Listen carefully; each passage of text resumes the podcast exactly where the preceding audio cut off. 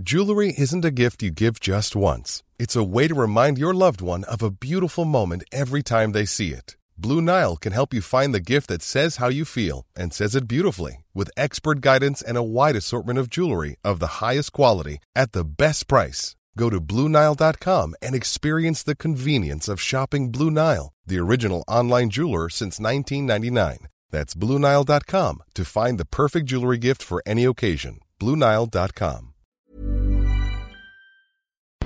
Porque el mundo actual no se entendería sin la economía y los negocios.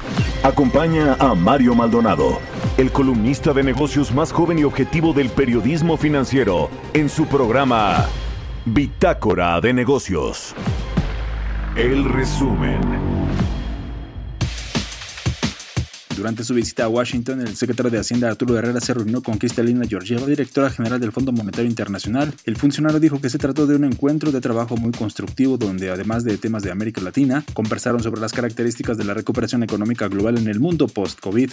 El secretario de Hacienda también se reunió con Janet Yellen, secretaria del Tesoro de Estados Unidos. A través de su cuenta de Twitter, Arturo Herrera destacó que una parte importante de la reunión se centró en la posible aprobación e implementación del impuesto mínimo global, que será discutida en las reuniones del G20 en las próximas semanas.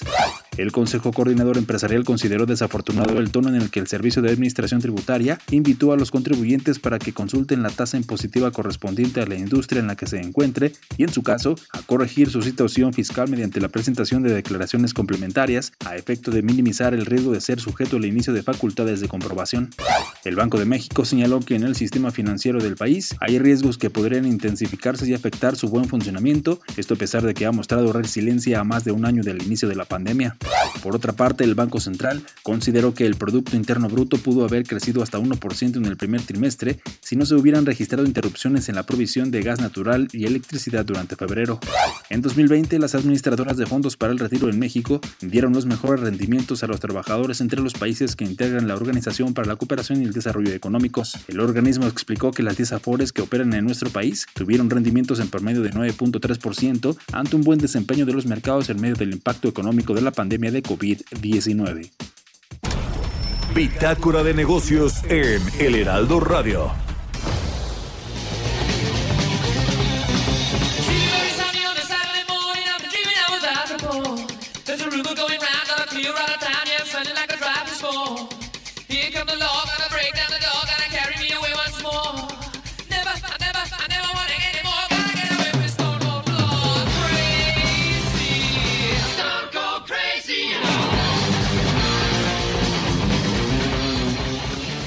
¿Qué tal? ¿Cómo están? Muy buenos días. Bienvenidos a Bitácora de Negocios. Soy Mario Maldonado. Me da mucho gusto saludarlos en este viernes 18 de junio del 2021.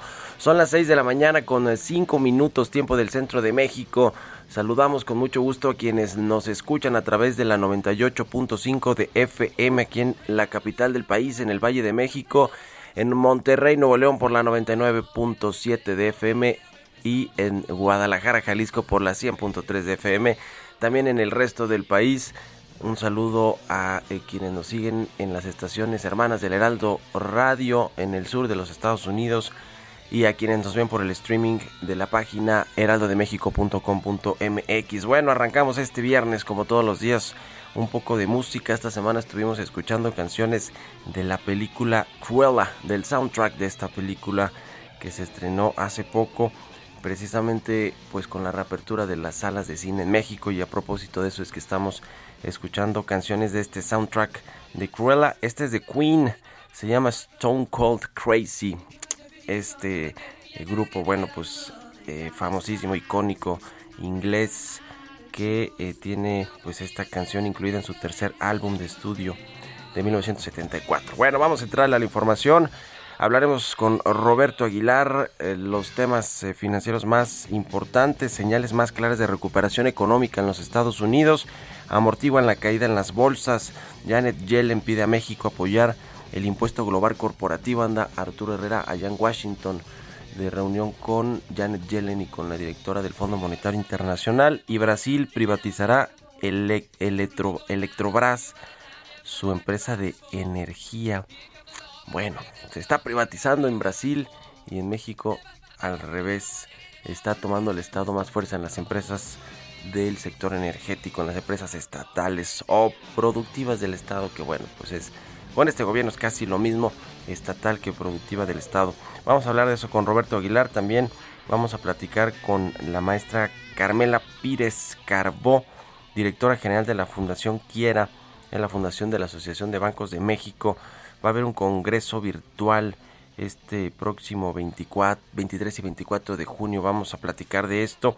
Hablaremos también con eh, Charles Seville, es director senior de calificaciones soberanas para América Latina de Fitch Ratings, sobre las perspectivas de crecimiento para la economía mexicana y también para la deuda eh, de México, las calificaciones de deuda de México ya recientemente Standard Poor's y Moody's eh, pues eh, mantuvieron las calificaciones aunque tienen perspectiva negativa y Pemex bueno ya sabemos no tiene grado de inversión y además de todo se acuerda que le quitó el contrato a Fitch Ratings para que evaluara su perfil financiero bueno vamos a hablar de todo eso con Charles Seville de Fitch Ratings y platicaremos como todos los viernes también con Jimena Tolama especialista en temas de innovación sobre Dila Capital que levantó 55 millones de dólares con un SPAC en el Nasdaq.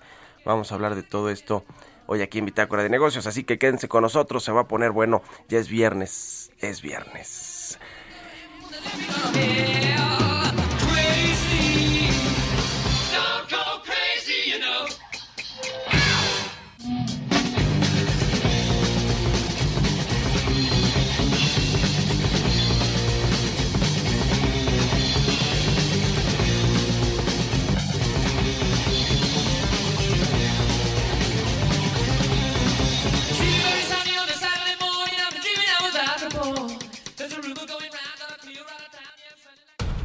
El editorial.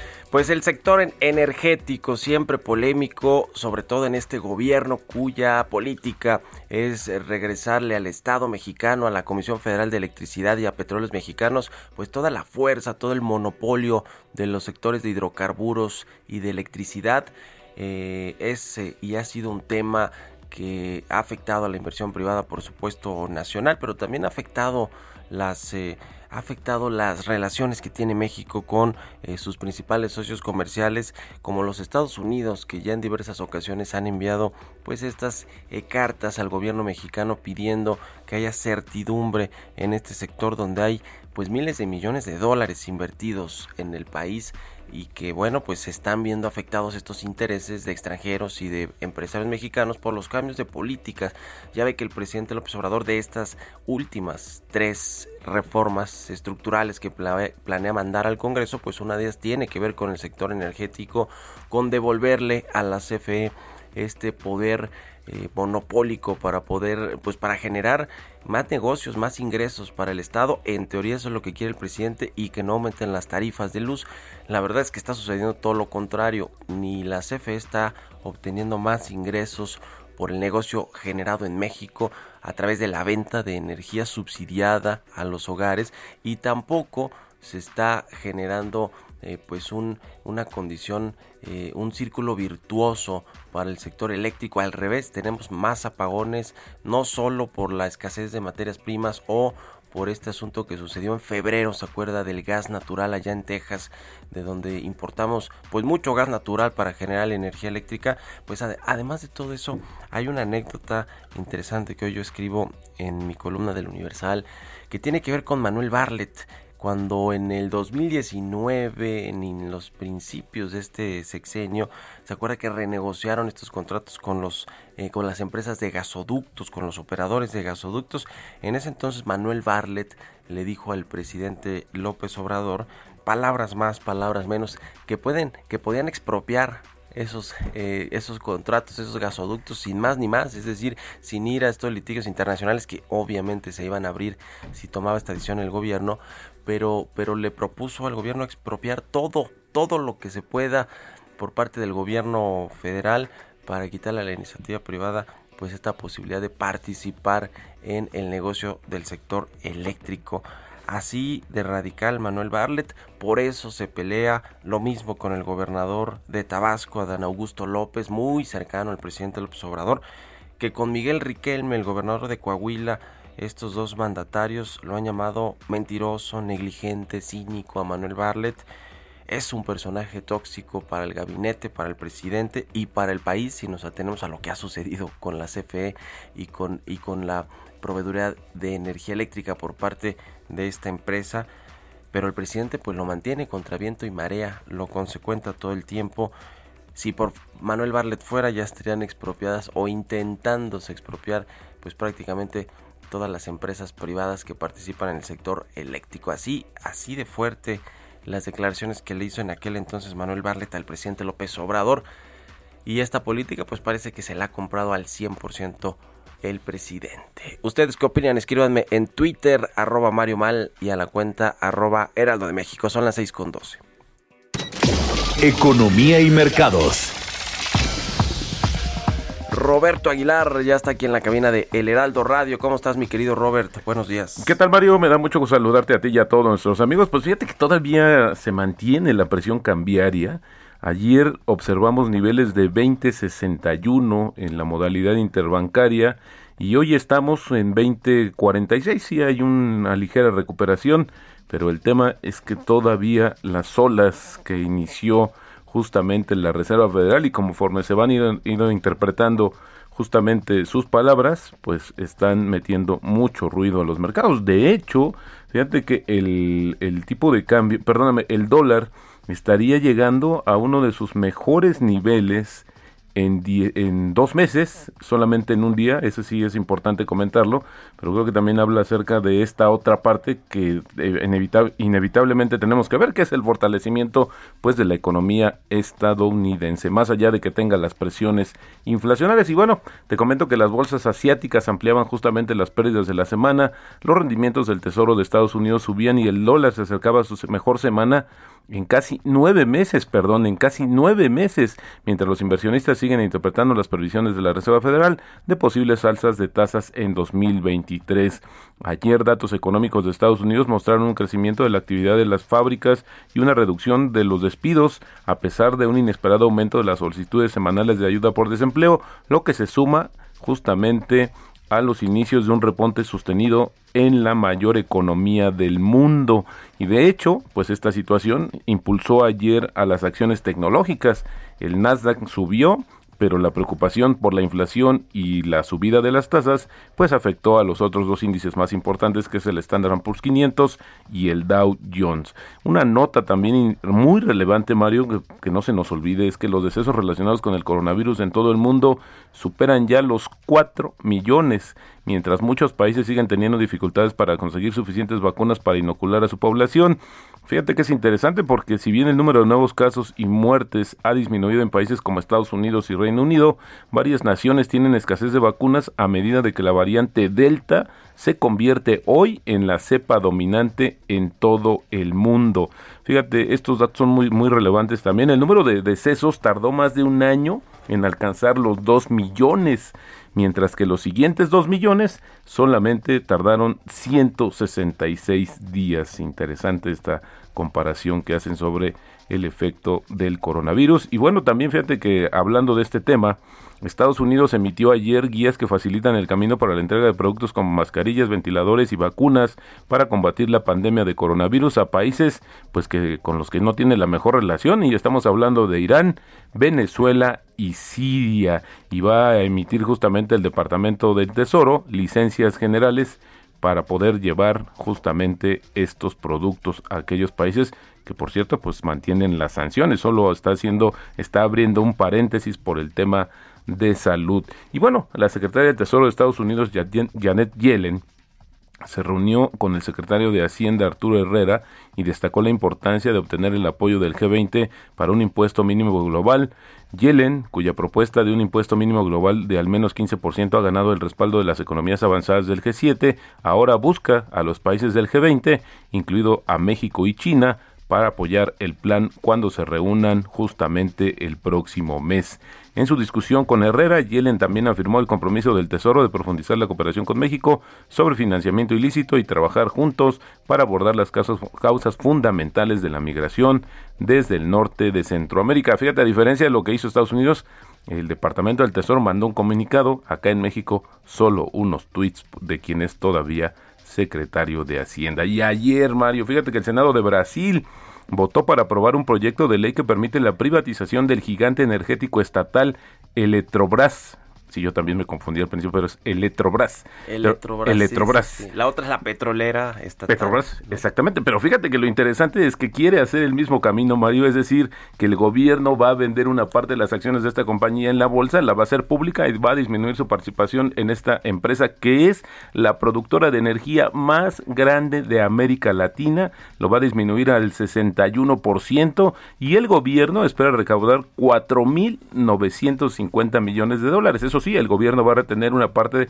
esto que le llaman eh, la acción de oro para vetar adquisiciones hostiles y otras amenazas estratégicas, ¿sí? En contraflujo con lo que sucede. Y ya ves que hay una disputa de ver qué economía es la más grande de la región, si Brasil o México.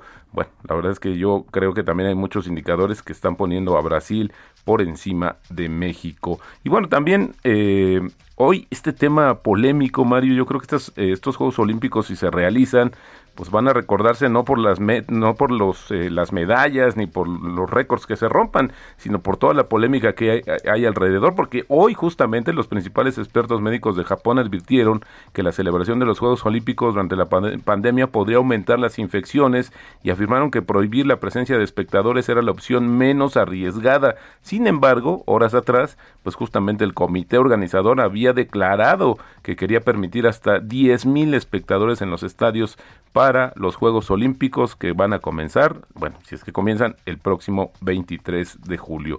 Y la frase del día de hoy, Mario, se puede perder dinero a corto plazo, pero necesitas de largo plazo para ganar dinero. Esto lo dijo Peter Lynch. Pues ahí está, mi querido Robert. ¿Cómo ves al secretario de Hacienda de gira en Washington, que se le da mucho al todavía secretario Arturo Herrera, estas reuniones con sus pares en el mundo o con personas como eh, eh, Cristalina Georgieva del Fondo Monetario Internacional? Eh, pues bien, ¿no? O ya, ya debió haber ido Rogelio Ramírez Yo creo que sí. con él. Yo creo que él debería, porque es el que le va a dar continuidad a estos aspectos. Lo que sí es que se ve muy eh, muy contento el secretario de Hacienda. Se ve más descansado, se ve más relajado. Yo creo que la jugó bien porque tenía mucha presión. Vamos a ver qué hace Rogelio Ramírez de la O, que creo que no se llevan muy bien o se llevan bien ellos dos. A pues eh, fíjate que hasta donde tengo entendido no hay la mejor relación. Hay que recordar que Rogelio Ramírez de la O tiene mucho más tiempo cerca de Andrés Manuel López Obrador, el presidente actual, y bueno, pues sí ha sido su consejero, eh, incluso a nivel no de sus propuestas económicas, hasta a nivel nivel personal, se conoce mucho también por su rigidez, su austeridad, así es que creo que ya lo ha advertido el presidente y lo decíamos también en este espacio, Mario, vamos a esperar un secretario con un corte bastante ortodoxo y bastante austero. Solamente así creo que podría funcionar este tema de lo que enfrentará México en los siguientes meses. Pues ahí está, gracias Roberto. Al contrario, muy buenos días Mario. Roberto Aguilar, síganlo en Twitter, Roberto AH, son las seis con veinte. Mario Maldonado en Bitácora de Negocios. Bueno, ya le decía que vamos a platicar con la maestra Carmela Pires Carbó. Ella es directora general de la Fundación Quiera, es la fundación de la Asociación del Banco de México, Asociación de Bancos de México. ¿Cómo estás, eh, Carmela? Buenos días. Hola Mario, ¿cómo estás? Muy buenos días. Muchas gracias. Qué gusto saludarte. Eh, pues traen varias iniciativas allí, como siempre, en la Fundación Equiera y viene además este Congreso Virtual 2021 que es este próximo 23 y 24 de junio. Cuéntanos, eh, Carmela, por favor, de las iniciativas que traen en la Fundación y de este Congreso Virtual. Claro que sí, muchísimas gracias Mario. Digo, como tú ya nos conoces y bien sabes, Fundación Quiera es la fundación de la Asociación de Bancos de México y nos dedicamos al fortalecimiento de organizaciones que atienden a niños y jóvenes en situación o riesgo de calle. Trabajamos con una red de 52 organizaciones en 18 estados de la República. Y este 23 y 24 de junio tenemos de manera virtual de 10 de la mañana a 2 de la tarde, un congreso virtual, eh, igual que el año pasado, y el tema es la co-construcción de soluciones para la transformación social. O sea, esperamos, está dirigido a no solo las organizaciones que forman parte de la red de instituciones fortalecidas por quiera, sino para cualquier persona que trabaja en organizaciones de la sociedad civil, estudiantes, académicos, que les interesa el trabajo que se hacen en estas organizaciones y el objetivo es que van a tener una experiencia virtual de aprendizaje y reflexión para que conozcan y se apropien de diversos instrumentos que les permiten a las organizaciones potenciar su visión sistémica y colaborativa. Vamos a tener espacios de reflexión, de intercambio de aprendizajes, conferencias plenarias, talleres y además al terminar el Congreso todos los asistentes se van a llevar una caja de herramientas para que puedan implementar el conocimiento adquirido en el Congreso.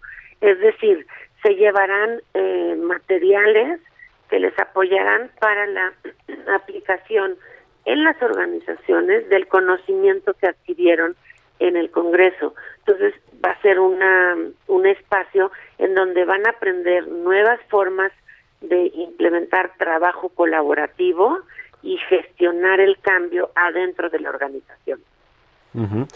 Pues ahí está la invitación. Cualquier persona que colabora en la sociedad civil organizada y que está interesada pues en estos contenidos es el, eh, el digamos el título eh, de este congreso virtual co-construcción de soluciones para la transformación social. Eh, ¿Cómo es el acceso? ¿Dónde se puede buscar la información? Se pueden inscribir en la página web de Fundación Quiera, que es www.quiera.org y ahí está directamente el link para inscribirse. Las inscripciones van a estar abiertas hasta el 22 de junio a las 4 de la tarde y una vez que se inscriban recibirán de manera automática la liga. Y yo nada más, bueno, agradecer, eh, como bien decía, somos la, fundación de la Asociación de Bancos de México y hay varios bancos patrocinando este congreso, Mifel, Banorte, Credit Suisse Bank, Bancoppel e Intercam Banco eh, son patrocinadores del congreso y así estamos en posibilidades de tener a grandes expositores de manera gratuita para quien esté interesado en conocer de estos temas. Pues allí está la invitación. Entonces, este Congreso Virtual Quiera 2021, eh, limitado a 300 participantes, así que hay que apurarse a buscar estas inscripciones para poder estar presente ¿no? en estas eh, eh, pláticas y y, y, en todo lo que va a haber en este Congreso Co-Construcción de Soluciones para la Transformación Social. Muchas gracias, eh, Carmela, como siempre, por haber estado aquí con nosotros y muy buenos días. Gracias a ti por el espacio, Mario, y muy buenos días. Que estés muy bien, hasta luego. Es la maestra Carmela Pírez Carbó, directora general de la Fundación Quiera, es la, la Fundación de la Asociación de Bancos de México.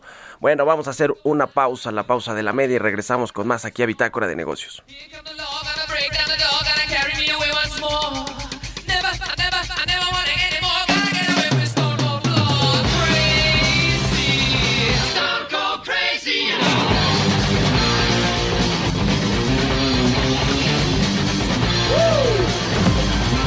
Continuamos en un momento con la información más relevante del mundo financiero en Bitácora de Negocios con Mario Maldonado.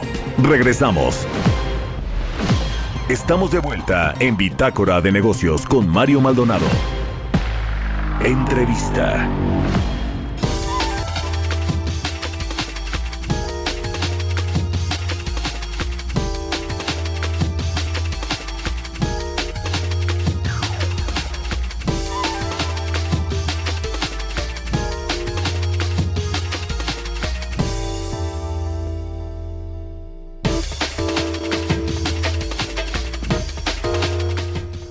Estamos de regreso aquí en Bitácora de Negocios. Son las 6 de la mañana con 30 minutos, tiempo del centro de México.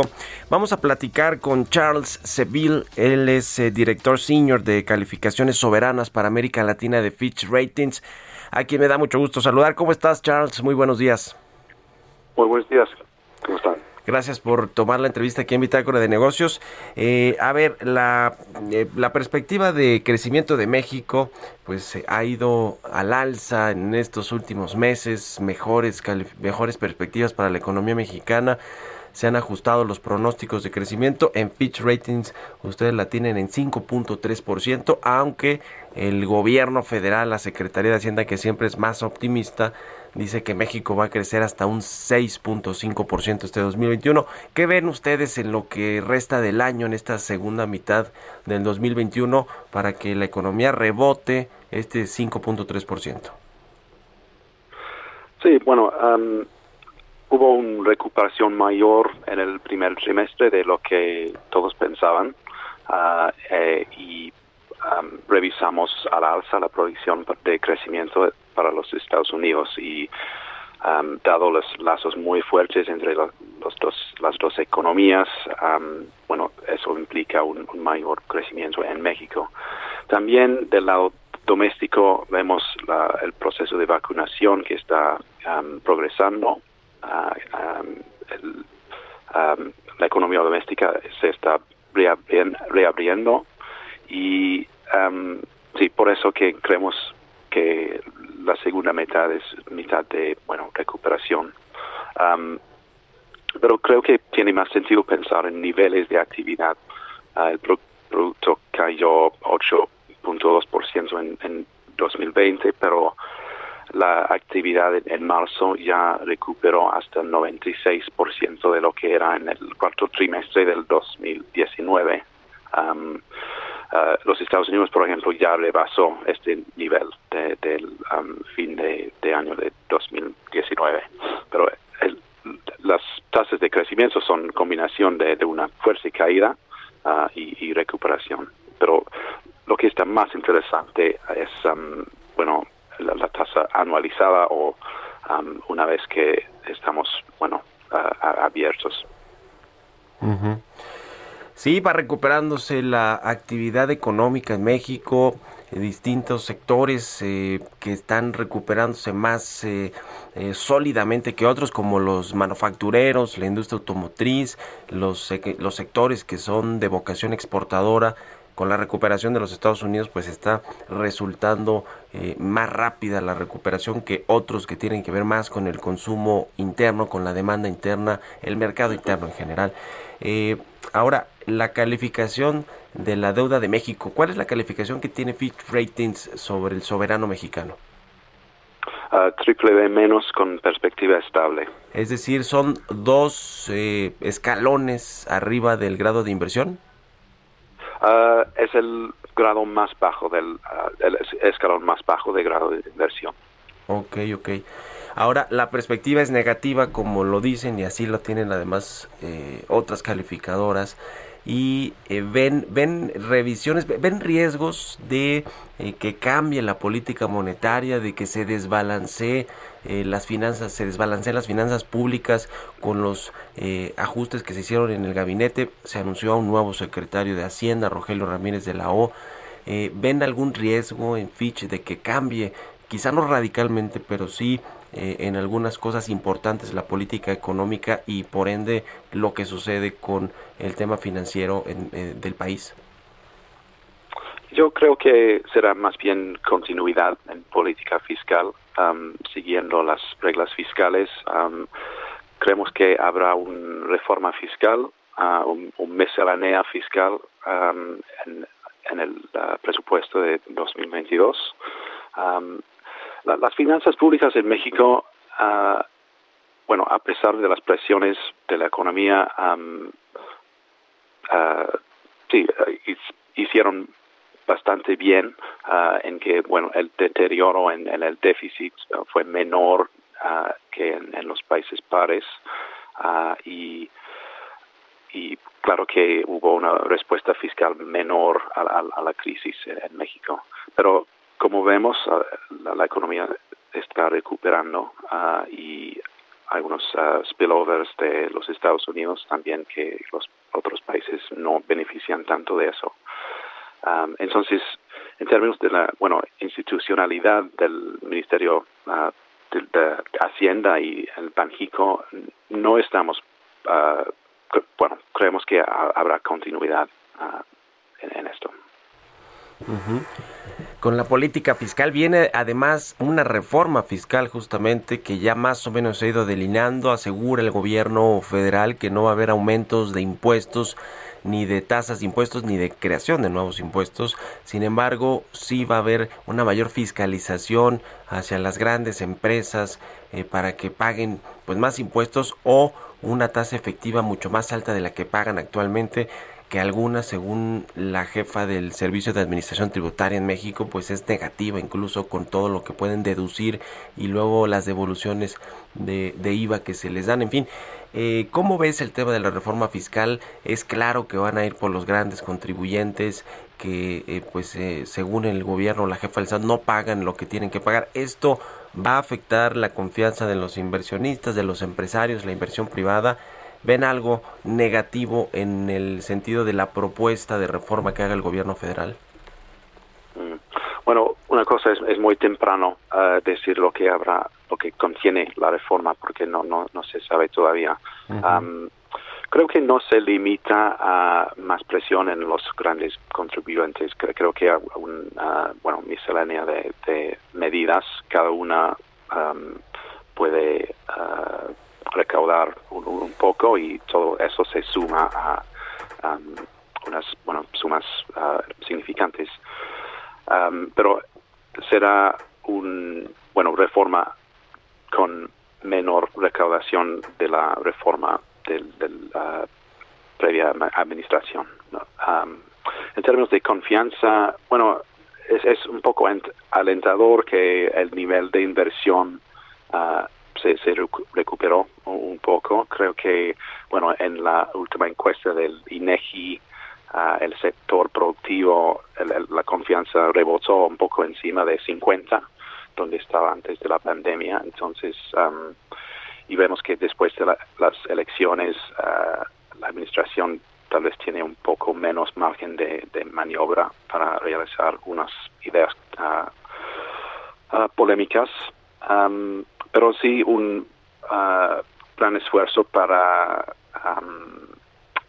sí, incrementar la recaudación de, o, uh, de, de, las empresas grandes o grandes contribuyentes puede afectar la, confianza un poco. Pues ahí está el, el tema.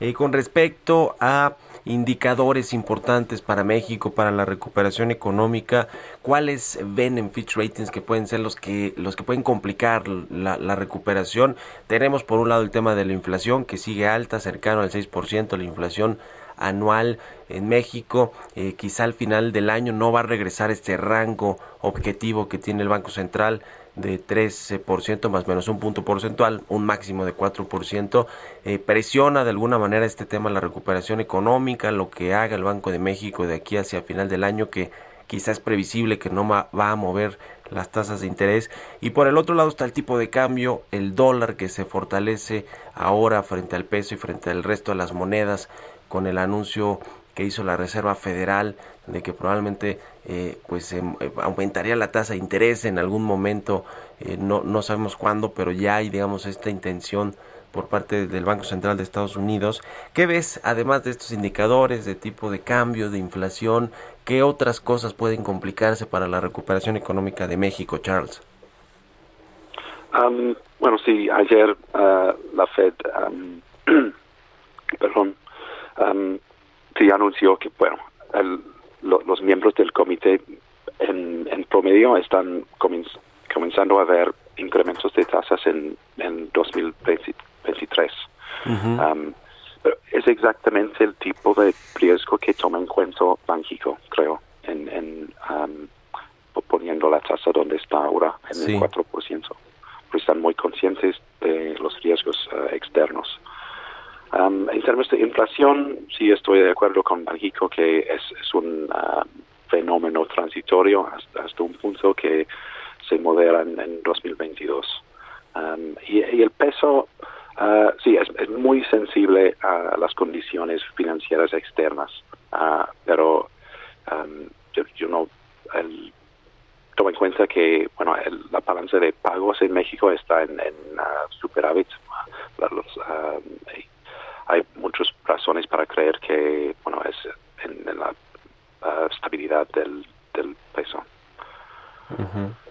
Y el tema de la inflación eh, lo ves como algo que preocupa alguna alerta roja en, lo que resta del año digo la inflación ha bueno ha aumentado el los precios a nivel mundial con la recuperación económica, con todos estos apoyos y estímulos económicos, financieros, fiscales de los gobiernos, por supuesto de Estados Unidos, que también la inflación está pues muy por arriba de lo que eh, se, tenía previsto o de lo que debería estar en los Estados Unidos.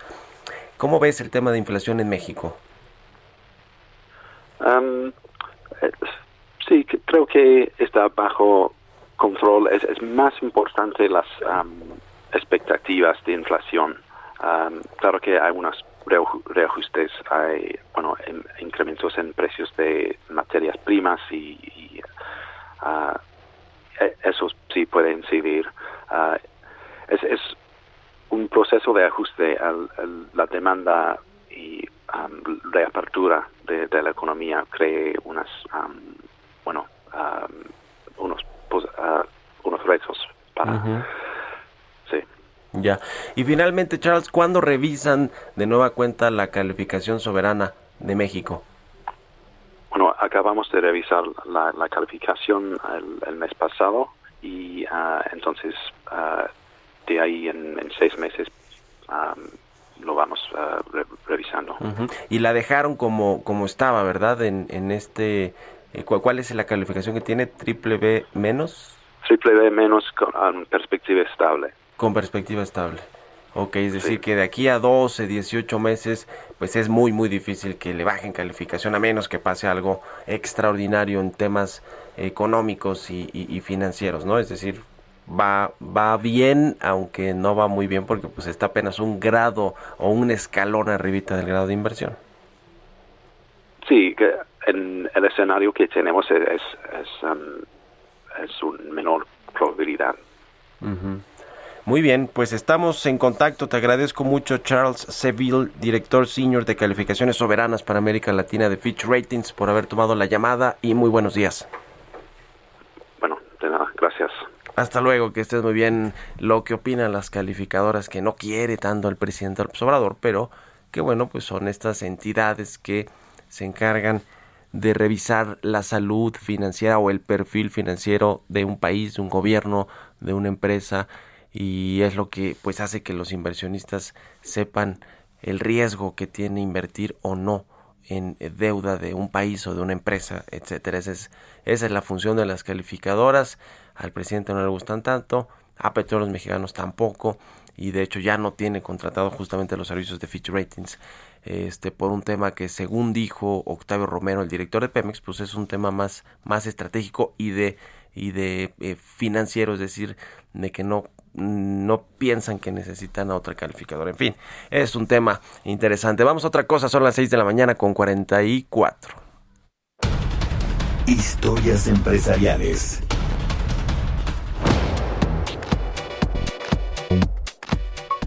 El Aeropuerto Internacional de la Ciudad de México lanzó su propia aplicación con la, final de, con la finalidad de consultar el estado de llegada y salida de los vuelos. Vaya, por lo menos algo de esto, algo de tecnología en este aeropuerto tan, tan, tan feito que tenemos aquí en la capital del país, la verdad. Pero vamos a escuchar esta pieza que preparó Giovanna Torres.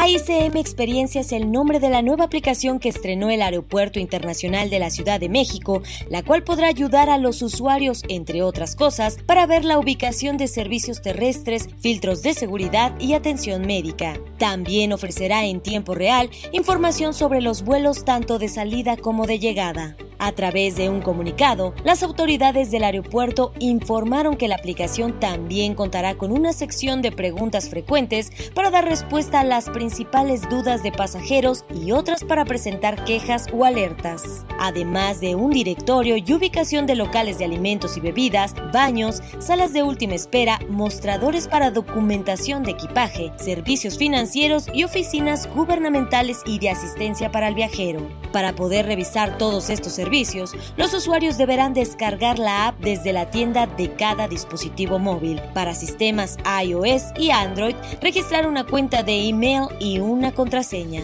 La aplicación se actualizará en distintas etapas para incorporar mayores beneficios. Para Bitácora de Negocios, Giovanna Torres.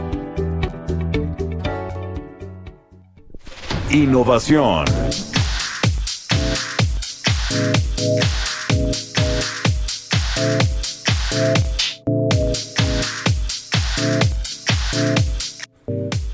Y bueno, pues es viernes y como todos los viernes ya está Jimena Tolama, especialista en temas de innovación, tecnología y de negocios. ¿Cómo estás, querida Jime? Buenos días.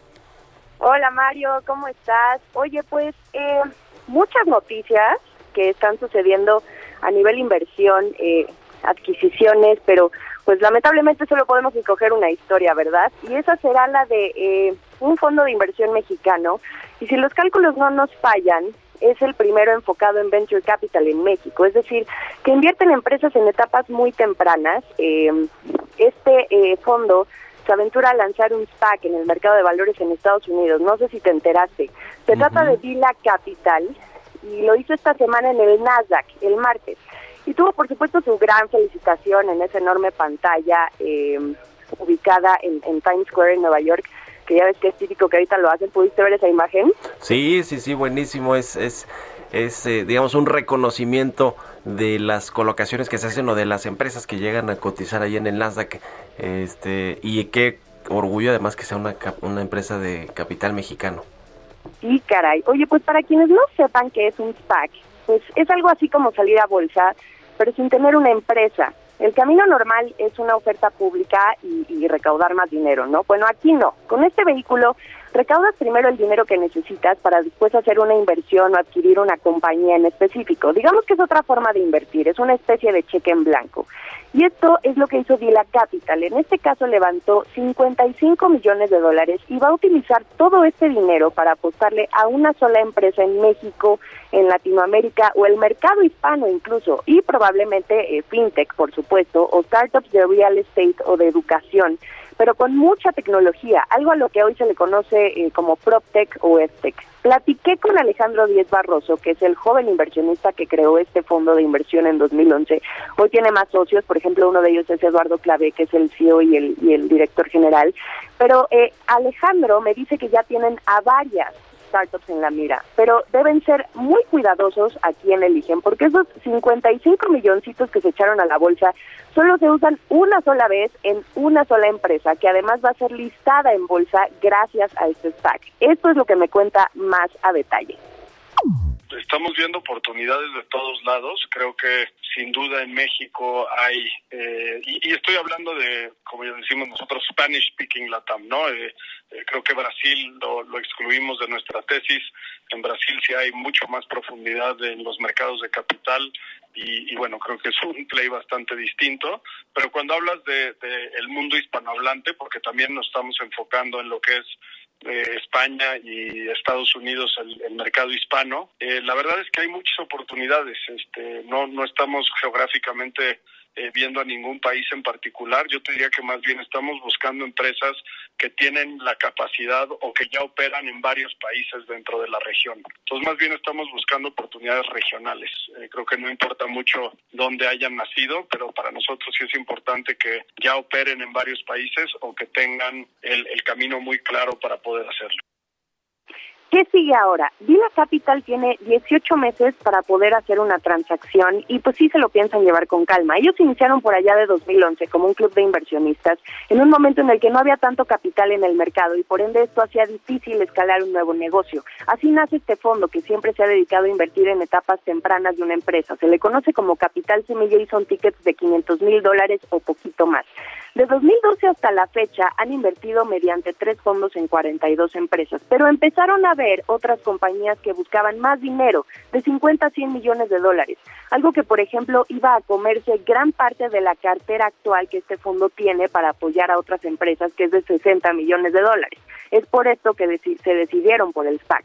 Y había que preguntarle qué opina de estos instrumentos que sobre todo en Estados Unidos, Mario, como tú sabes, pues sí comienzan a vigilarlos con extremo cuidado porque desde el año pasado se pusieron de moda y hoy tienes artistas o empresarios muy taquilleros queriendo sacar sus packs. Pero Alejandro Díez Barroso tiene su propia opinión sobre esto. Vamos a escucharla.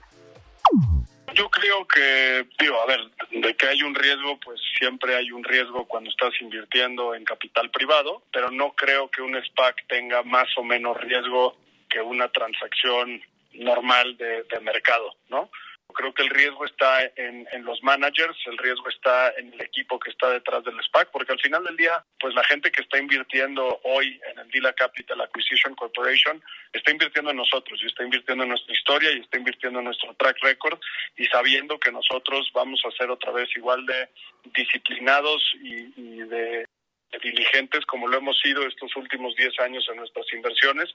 Entonces te diría que es una inversión en nosotros, en que nosotros vamos a encontrar la mejor empresa que hay en el mercado, ¿no? Eh, yo sí creo que hay eh, muchísimas más eh, oportunidades que capital allá afuera, entonces pues ojalá y nosotros seamos exitosos en esto y podamos levantar varios SPACs más, igual pues mis colegas ojalá y sigan este mismo camino. Es, es, este fondo, Mario, ha tenido éxito. De estas 42 empresas en las que ha invertido, al menos 7 ya les dieron un buen retorno al ser adquiridas. Por ejemplo, es el caso de Petsy, esta tienda para mascotas, que fue adquirida por mascota, de hecho, de los empresarios Tawil. Y pues están muy confiados en que probablemente, así como lo hemos venido diciendo acá en Bitácora de Negocios, ellos creen que uno de los siguientes unicornios va a salir de su portafolio. ¿Cómo ves, Mario? Pues la verdad muy interesante cómo se está moviendo todo este ecosistema de startups y de fondos de venture capital en México con la recuperación económica. Ya tenemos tres unicornios, ¿verdad? En eh, México. Tres, dos, yo diría. dos y medio. Eh, porque GBM, bueno, es una empresa tradicional, habría que discutir eso. Voy a preguntarle y acá lo, y acá lo platicamos a los inversionistas, les voy a preguntar. Y con este anuncio de Dila Capital de el lanzamiento del SPAC allá en el Nasdaq de Nueva York y estos 55 millones de dólares, ¿verdad? Que levantaron para financiar proyectos de de, de eh, pues eh, pues de startups y de y de otros acá en México ojalá que sea eh, pues el nuevo financiador de, de estas de estos unicornios mexicanos para los próximos meses. Ojalá que sí lo veamos y qué bueno que se está recuperando también el, este sector mexicano de las startups y de los fondos de venture capital que tanto pues le hace falta a México para, para entrar a esa fase de, de, tecnología y de innovación donde vamos pues muy rezagados con respecto a otros países, ¿no? Sí, está en su mejor momento, sin duda. Qué bueno, Jimé. Bueno, pues muchas gracias como siempre y qué buena entrevista a Alejandro eh, Díez Barroso, eh, el, cofundador, es cofundador de Dila Capital, ¿verdad? Sí, eh, cofundador, managing partner, así es. Buenísimo, gracias Jime, como siempre. Que estés muy bien, Mario, un abrazo. Muy buen fin de semana. Jimena Tolama, especialista en temas de tecnología, innovación, negocios y todos los bienes participa aquí en Bitácora de Negocios. Bueno, pues con esto nos despedimos, nos vamos ahora sí tranquilito porque siempre salimos corriendo, entonces vámonos tranquilito, suelta el reggaetón mi querido Quique, no, no es cierto, ya nos despedimos, se quedan en el Heraldo Radio con Sergio Sarmiento y Lupita Juárez. Nosotros nos vamos a la tele, a las noticias de la mañana de 7 a 9 por el canal 10 del Heraldo Televisión. Pero quédense aquí también escuchando a Sergio y a Lupita con toda la información eh, nacional, política, económica. Y nos vemos y nos escuchamos el próximo lunes tempranito a las 6 de la mañana. Muy buenos días y muy buen fin de semana.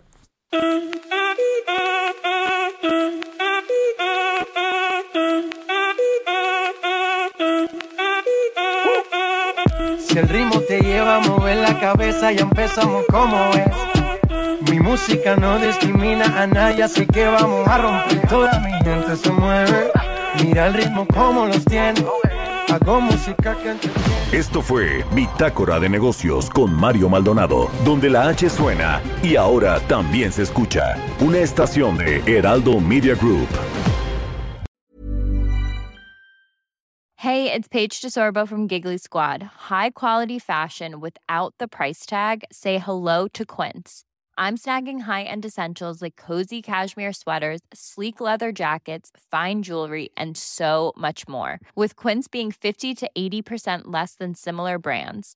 And they partner with factories that prioritize safe, ethical, and responsible manufacturing. I love that. Luxury quality within reach. Go to quince.com slash style to get free shipping and 365 day returns on your next order.